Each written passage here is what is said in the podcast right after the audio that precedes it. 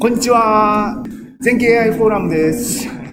2月28日ライブです。えー、よし。じゃあ、協調フィルタリングの話を僕のノートブックちょっと探してみますね。どこだ？協調フィルタリングは MovieLens だな。こいつだな。あ、ちなみにですね、僕は普段はどうやって、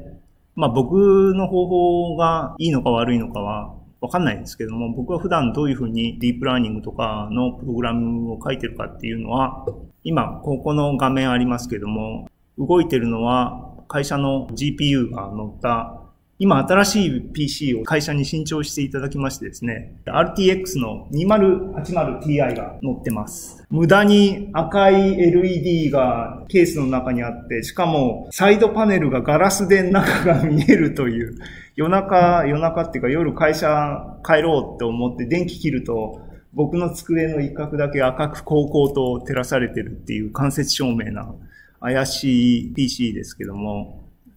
そいつで、えっ、と、 Jupyter を走らせてて、そこで、まあ、こんな感じで、あの、ノートブックにいっぱい、あの、内容ごとにノートブックを書き出して、計算してっていう感じでやってますね。で、ムービーレンズってありますが、フォーラムのページを見た方がいいですね。あ、今の話は協調フィルタリングで、八島さんが婚活じゃなくて、飲み友達を探しましょうアプリを作るプロジェクトですね。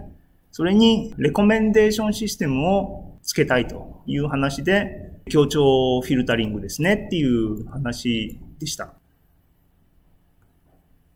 なんかあのこんな話はつまらないっていうリアクションも、あの、どんどん上げてください。それによって、こっちでも調整していきますから。で、なんか上がったら教えてください。あの、リアクションがないと、僕は勝手に喋り続けるだけになりますので、えーここですね。で、その時コメントしたんですけども、なんかあのー協調フィルタリング、コラボラティブフィルタリングは、聞いたことあったけど忘れちゃったなって言ってて、まさに調べてみたら自分の過去の勉強の記録をですね、ファスト AI でですね、のビデオが上がっていて、そこで見てました。見てましたが、きちんと手を動かすまで見てなかったので、全然記憶に残ってなかったんですね。っていうことで、この出来事があった後に僕自身見直してきました。で、大体なんか、それがコラボラティブフィルタリングなのか、レコメンデーションシステムにそれをどう使うのか、まだそこまでしっくりきてないですけども、ジェレミーの説明してる部分は、あこういうことなのかっていうのが分かったっていうんで、まあ簡単にですね、それがだから八島さんの話とどう繋がってるかっていうのは、僕はまだきちんと分かってなくてっていうか、その辺は来月の星野先生のですね、スライドでも言及されてるので、そこで多分謎が全て解き明かされるんではないかと期待されますが、今日は簡単に僕がジェレミーさんのビデオで見た内容を自分なりにおさらいしたことで、ああ、こういうことなんだよ、だったんだということを簡単に15分ぐらい紹介したいなと思います。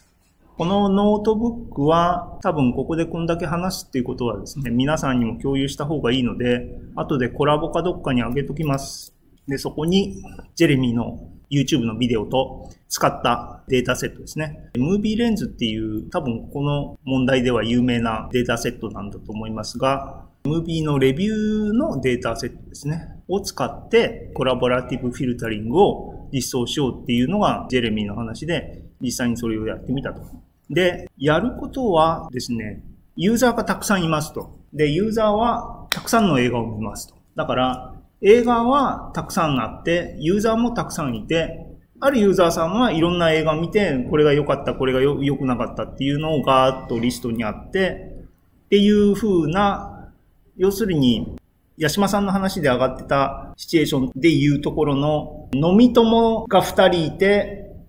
いいねがあるっていう三つの情報、三列データ、テーブルがたくさんありますと。その中でいろいろ結合するんだけども、結局3列しか取りませんで、僕は質問として、3列だけで何ができるんですかみたいなあの質問をしたんですね。で、実は、コラボラティブフィルタリングは、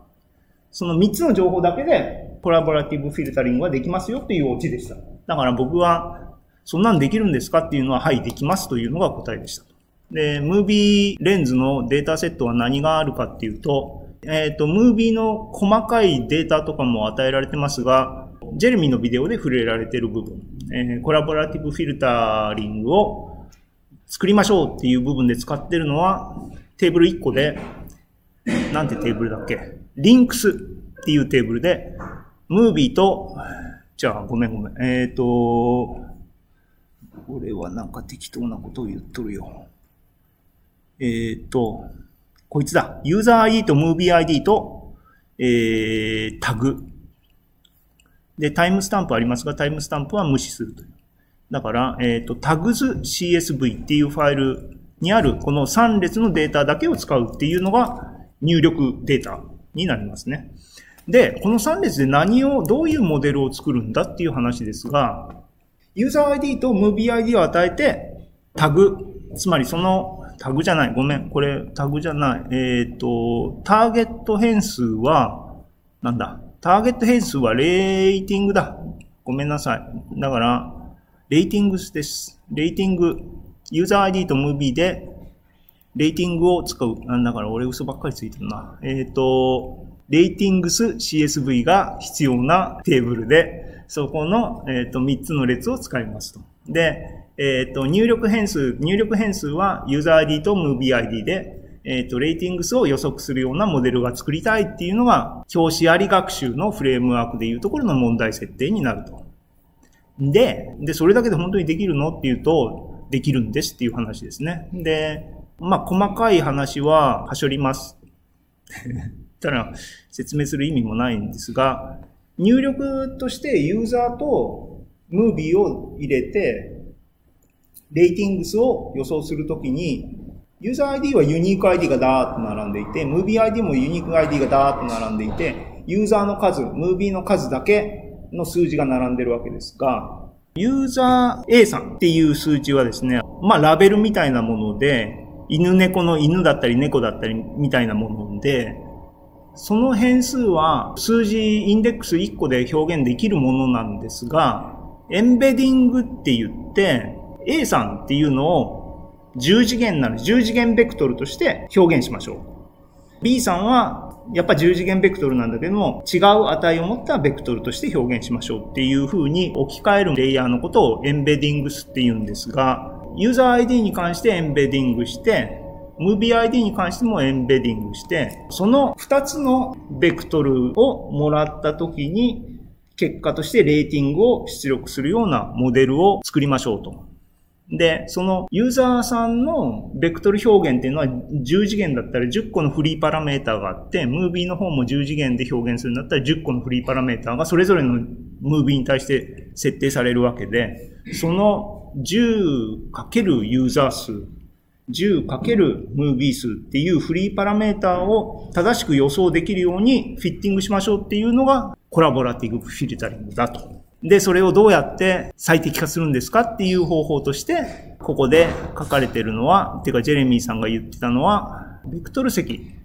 でスカラーを出して、その値が正解データと比較して最小になるように SGD ですね。 stochastic gradient descent method で最適化しましょうと。で、PyTorch で簡単にこう実装できますよって言ってペペって書いて、ダッと計算させたっていうのがこれで、 MovieLens の話ですけども、10 epoch 回したら、 validation loss。これ loss loss だな。正解率は僕ここでは計算してないですが、ロスがランダムな頃は、でもこれ1 epoch 回してるからな。1.3だったのが0.6、これ training だ。 validation の方は1.0ぐらいだったのが0.8まで落ちましたねと。こいつだと0.79とかになってますが、学習してますと。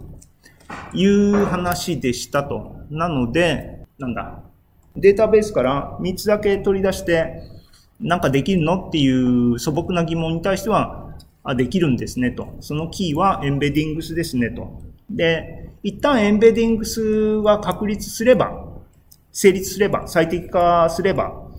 それはどういう何の表現になってるかっていうと、A さんはどういう特徴量ベクトルで表現される人間なの映画の思考に対してっていう表現にもなってるわけで、多分そこでケイニアリストネイバーとかその辺を使ってグルーピングするのかなと。漠然と考えてます。そこはまだ勉強きちんと時間取ってしてないんで、越野先生のプレゼンを聞いて勉強しようかなと思ってましたが、1ヶ月待ちます。あ、えーと、なんかライブストリーミングはい、なんか、あの、コメント来てます。えっ、ー、と、協調フィルタリングに関しては一旦ここで話すことが終わりましたので、ちょっと今ここの、えー、ポイさん、画面のどこの部分について話しているのか お願いします。はい、すいません。えっ、ー、と、いっぱい僕が立ち上げてるからですね。あの、何の話をしてるのかわかんないんだ。うん。はい。えっ、ー、と、指差しはですね、マウスは見えないのかマウスを出さないオプションにしてるのかな、僕は。だからマウスを、これってセッティングか触んない方がいいんだよな、こういうのはな。やってる時にな。個別言及します。っていうことで、あの、はい。ありがとうございます。コラボラティブフィルタリングは、コラボラティブフィルタリングは、いいことにして、一個だと。あ、ってか、わかりましたか金岩、金岩さん。しまった、しまった。あの、あれですね、あの、説明が、あれだね、あの、それは、3月に越野先生が教えていただきます。あの、はい。っていうことで、はい。えっ、ー、と、どういうコメントでしょうか？すでに石油のできるはどのくらいの内容のことなのでしょうか？古川さん。えっ、ー、と、はい、えー、3つでできる、えっ、ー、と、3つでっていうか、だから、そう、バカ、だから僕まだレコメンデーションシステムと協調フィルタリングはなんかまだしっくりきてないんですが、で、協調フィルタリングっていう言葉が、今のこの、ムービーレンズのシチュエーションそのものなのか、別なものを指してるのかも僕自身まだよくわかってないシチュエーションでなんか偉そうなことを言ってるので、誤解がたくさんあるのかもしれないですが、で、3つ。だから3つっていう表現をしたけれども、その意味は、ムービーレビューの話で言うと、ムービーレビューっていうのはどういうデータ要素で成立してるかっていうと、あるユーザーがある映画に対してどういう評価をしたかっていう3つの変数が基本データとしてあって、それが大量にあると。で、そのたくさんあるデータをユーザーに対してまとめると、そのデータセットに含まれる全ユーザーが網羅されるし、映画に対してリストアップすれば、今抱えてるビッグデータに含まれる映画のリストっていうのがダーッとあると。で、八島さんも多分プロットしてましたけども、縦軸にユーザー、横軸にムービーっていう風に書くと、テーブル上にレーティングっていうのがテーブル上になりますねと。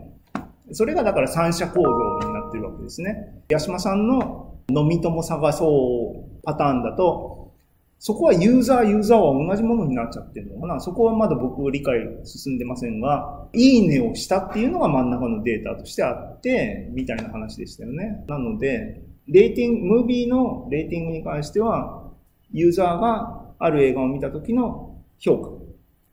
ていうの、評価を予想しましょうっていう問題は、ユーザー ID をエンベディングして、ムービー ID をエンベディングして、その2つのベクトルをガッチャンコしたものとして出力するっていうモデルが、をモデルをモデルとして、それがレーティングにフィットするようにフリーパラメータを調整しますっていう形で、結構うまくいくよっていう話。で、えっ、と、ジェレミーのビデオ自身には、それがコンベンショナルなやり方なんだけども、コラボラティブフィルタリングの。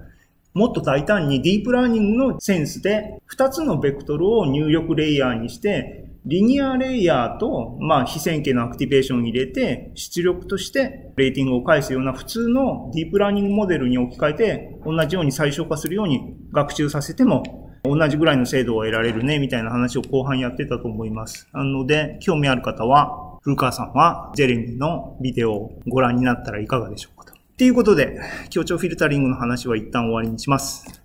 で、面白い話をしたいので、このザ・メット・スクレーピングの話をします。これが一番やりたかったんで、それから始めるのがいいよね、やっぱりね。